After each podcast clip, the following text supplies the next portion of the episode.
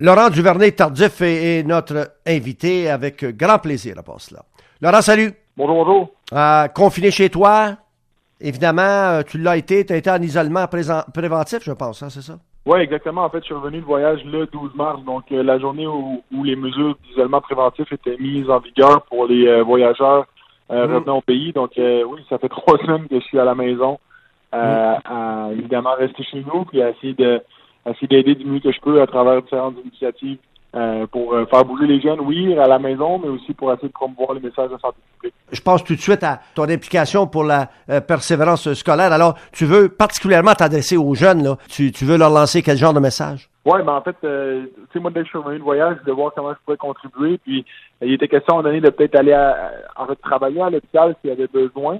mais après avoir discuté avec euh, et McGill et les autorités de santé publique, euh, on a convenu que le, meilleur rôle, la plus-value que je pouvais apporter en ce moment, c'est vraiment au niveau des médias, puis au niveau de, de promouvoir l'importance du message de rester chez soi. Puis on l'entend souvent, ce message-là, mais je pense que c'est important de le répéter. Et surtout aux jeunes qui, euh, des fois un peu invincibles par rapport à tout ça. quand on regarde les chiffres à Montréal, puis qu'on voit que euh, les 20-29 ans, c'est la tranche d'âge la plus affectée par le virus en ce moment, avec le plus grand nombre de cas, ben, je pense que ça en dit long sur euh, les comportements les habitudes des jeunes qui se regroupent encore des fois dans les parcs, qui font encore des rassemblements. Puis, euh, ça, faut, faut arrêter ça au plus vite. Puis, euh, je pense qu'il faut, faut donner l'exemple. Donc, euh, je reste chez nous, moi, puis j'essaie de, de, convaincre tout le monde de le faire également. Tout de suite, j'ai pensé, hey, le médecin, bon, qu'est-ce qu'il peut bien faire, lui? Il va-tu se lancer là-dedans euh, euh à pieds joints?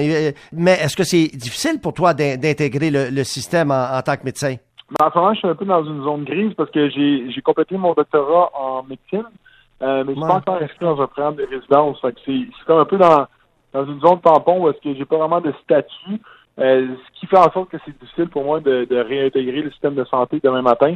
Euh, ça, c'est une décision que j'avais prise afin de, de pouvoir jouer au football puis euh, vraiment focuser sur mon football maintenant pour après ça faire un, une résidence euh, en médecine à temps plein puis avoir un, un, bon enseignement.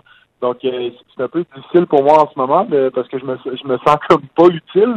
Mais en même temps, je pense qu'il faut euh, il faut faire ce qu'on nous dit de faire. Puis pour moi, ben, je dis en ce moment, j'agis comme n'importe quel autre citoyen. Je reste chez nous, puis j'essaie de, de poser des gestes qui vont encourager les gens à faire de même, puis à, essayer de, de, rallier les jeunes aussi, euh, parce que je veux dire, les jeunes en ce moment, ils n'ont pas d'école. Euh, c'est mm. pas évident nécessairement. Les plateformes en ligne sont pas nécessairement encore disponibles pour euh, continuer de, de, fournir du cursus, du matériel scolaire. Donc, on, on, essaie de créer des plateformes. On a récemment lancé un compte Instagram qui s'appelle Faites quoi, euh, où est-ce que les jeunes sont invités à chaque jour à faire des défis. Les défis sont lancés par moi, mais aussi par plein d'autres personnalités publiques, euh, des sportifs également. Puis le but, c'est vraiment de, d'essayer de, donner un, horaire, euh, que les jeunes se lèvent le matin avec un, purpose, puis un, un, qui se couchent le soir avec un, sentiment de devoir accompli malgré tout ce qui se passe en ce moment. Donc, euh, sais, des, stimuler, de leur lancer des défis, de s'assurer qu'ils restent actifs, c'est, super important en temps de crise parce qu'on ne sait pas non plus combien de temps ça va durer. Tu occupes tes journées comment? Ah, ben un peu, un peu de tout en fait en ce moment. Euh, le plus gros défi pour moi, c'est l'entraînement, c'est de, de, rester en forme à l'approche de, la, prochaine saison qui s'en vient. Euh, évidemment, toutes les salles de musculation, gymnase, etc. sont fermées. Fait que c'est d'avoir euh, d'avoir un, une bonne communication avec les gens à Kansas City pour bâtir un, programme d'entraînement avec les avec les, poids et haltères que je peux mettre sous la main ici à mon appartement. OK. Parlons de tes parents rapidement, la boulangerie, tout ça. Ils font quoi? C'est fermé, c'est ouvert, les employés sont sur le chômage. Comment ça va, eux autres? Ah ben écoute, ça c'est un, ça c'est une bonne question. En fait, c'est une grosse discussion familiale à savoir qu'est-ce qu'on fait. Pour l'instant, la boulangerie est ouverte avec euh, plusieurs mesures, euh, pas plus que cinq clients à la fois dans l'établissement, désinfecter les comptoirs, etc. Euh, puis jusqu'à maintenant, ça fonctionne quand même bien. C'est considéré comme un service essentiel. Euh, je pense que les parents sont déchirés en fait à savoir est-ce qu'on on garde l'établissement ouvert pour essayer de de, de, hmm. de, donner une stabilité à nos employés puis qui, qui, ont, qui ont, toujours été loyaux en fait avec avec les trois boulangeries ou ben non, est-ce qu'on on met la clé dans la porte? Euh, euh, je pense que ça va évoluer encore au, au, fur et à mesure que la situation progresse, mais c'est pas c'est pas évident pour, euh, pour tous ceux qui ont des business en ce moment. Là, je pense que c'est des temps difficiles.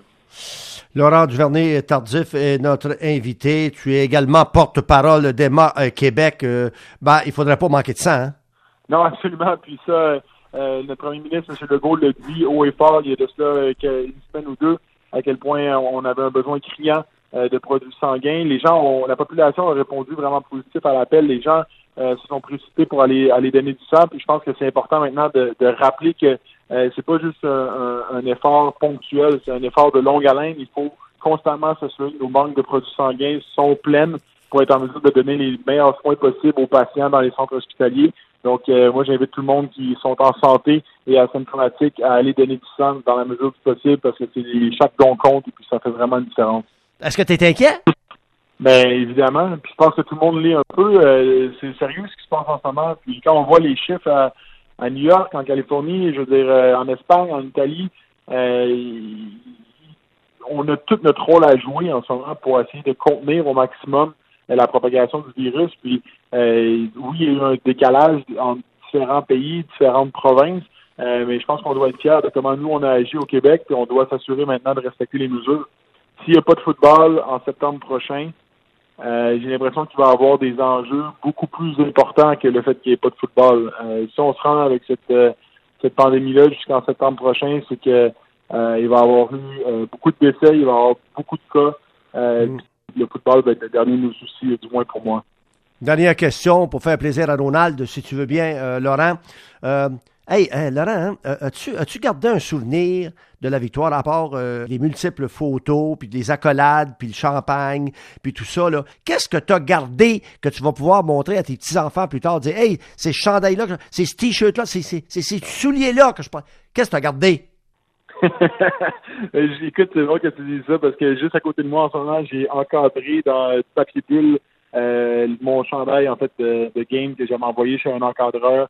Euh, je l'ai reçu, donc euh, ça c'est évidemment le plus beau présent, je pense le plus beau souvenir que je vais garder de ça. Puis je suis pas un gros collectionneur de, de cossins, mais j'ai gardé mes passes de match, j'ai gardé mes gants, j'ai gardé tout le linge qu'ils nous ont donné. Euh, je pense que ça, c'est c'est sûr que c'est des souvenirs. Euh, aller à un Super Bowl puis le remporter, ça arrive pas tout le temps. Donc, euh, j'ai essayé de garder quelques quelques quelques quelques objets qui vont me rappeler ce souvenir-là puis ce moment incroyable que j'ai vécu. Absolument. Bon, deux félicitations. Le premier, c'est évidemment ton implication à, tous les niveaux, ta fondation, Emma Québec, euh, le décrochage, euh, euh, porte-parole de, de, la persévérance scolaire, bien d'autres choses, les entrevues que tu as réalisées depuis. Ça, ça, je te félicite grandement. Et aussi, évidemment, cette belle victoire, quelque chose d'extraordinaire euh, au Super Bowl avec, avec, euh, avec les Chiefs. Je te dis, continue d'être enthousiaste, continue de ton bon travail, ton implication, puis euh, on l'apprécie grandement. Au plaisir. Ah ben, merci beaucoup. Bonne, bonne émission. OK, bye bye. Bye, Laurent. Bye bye.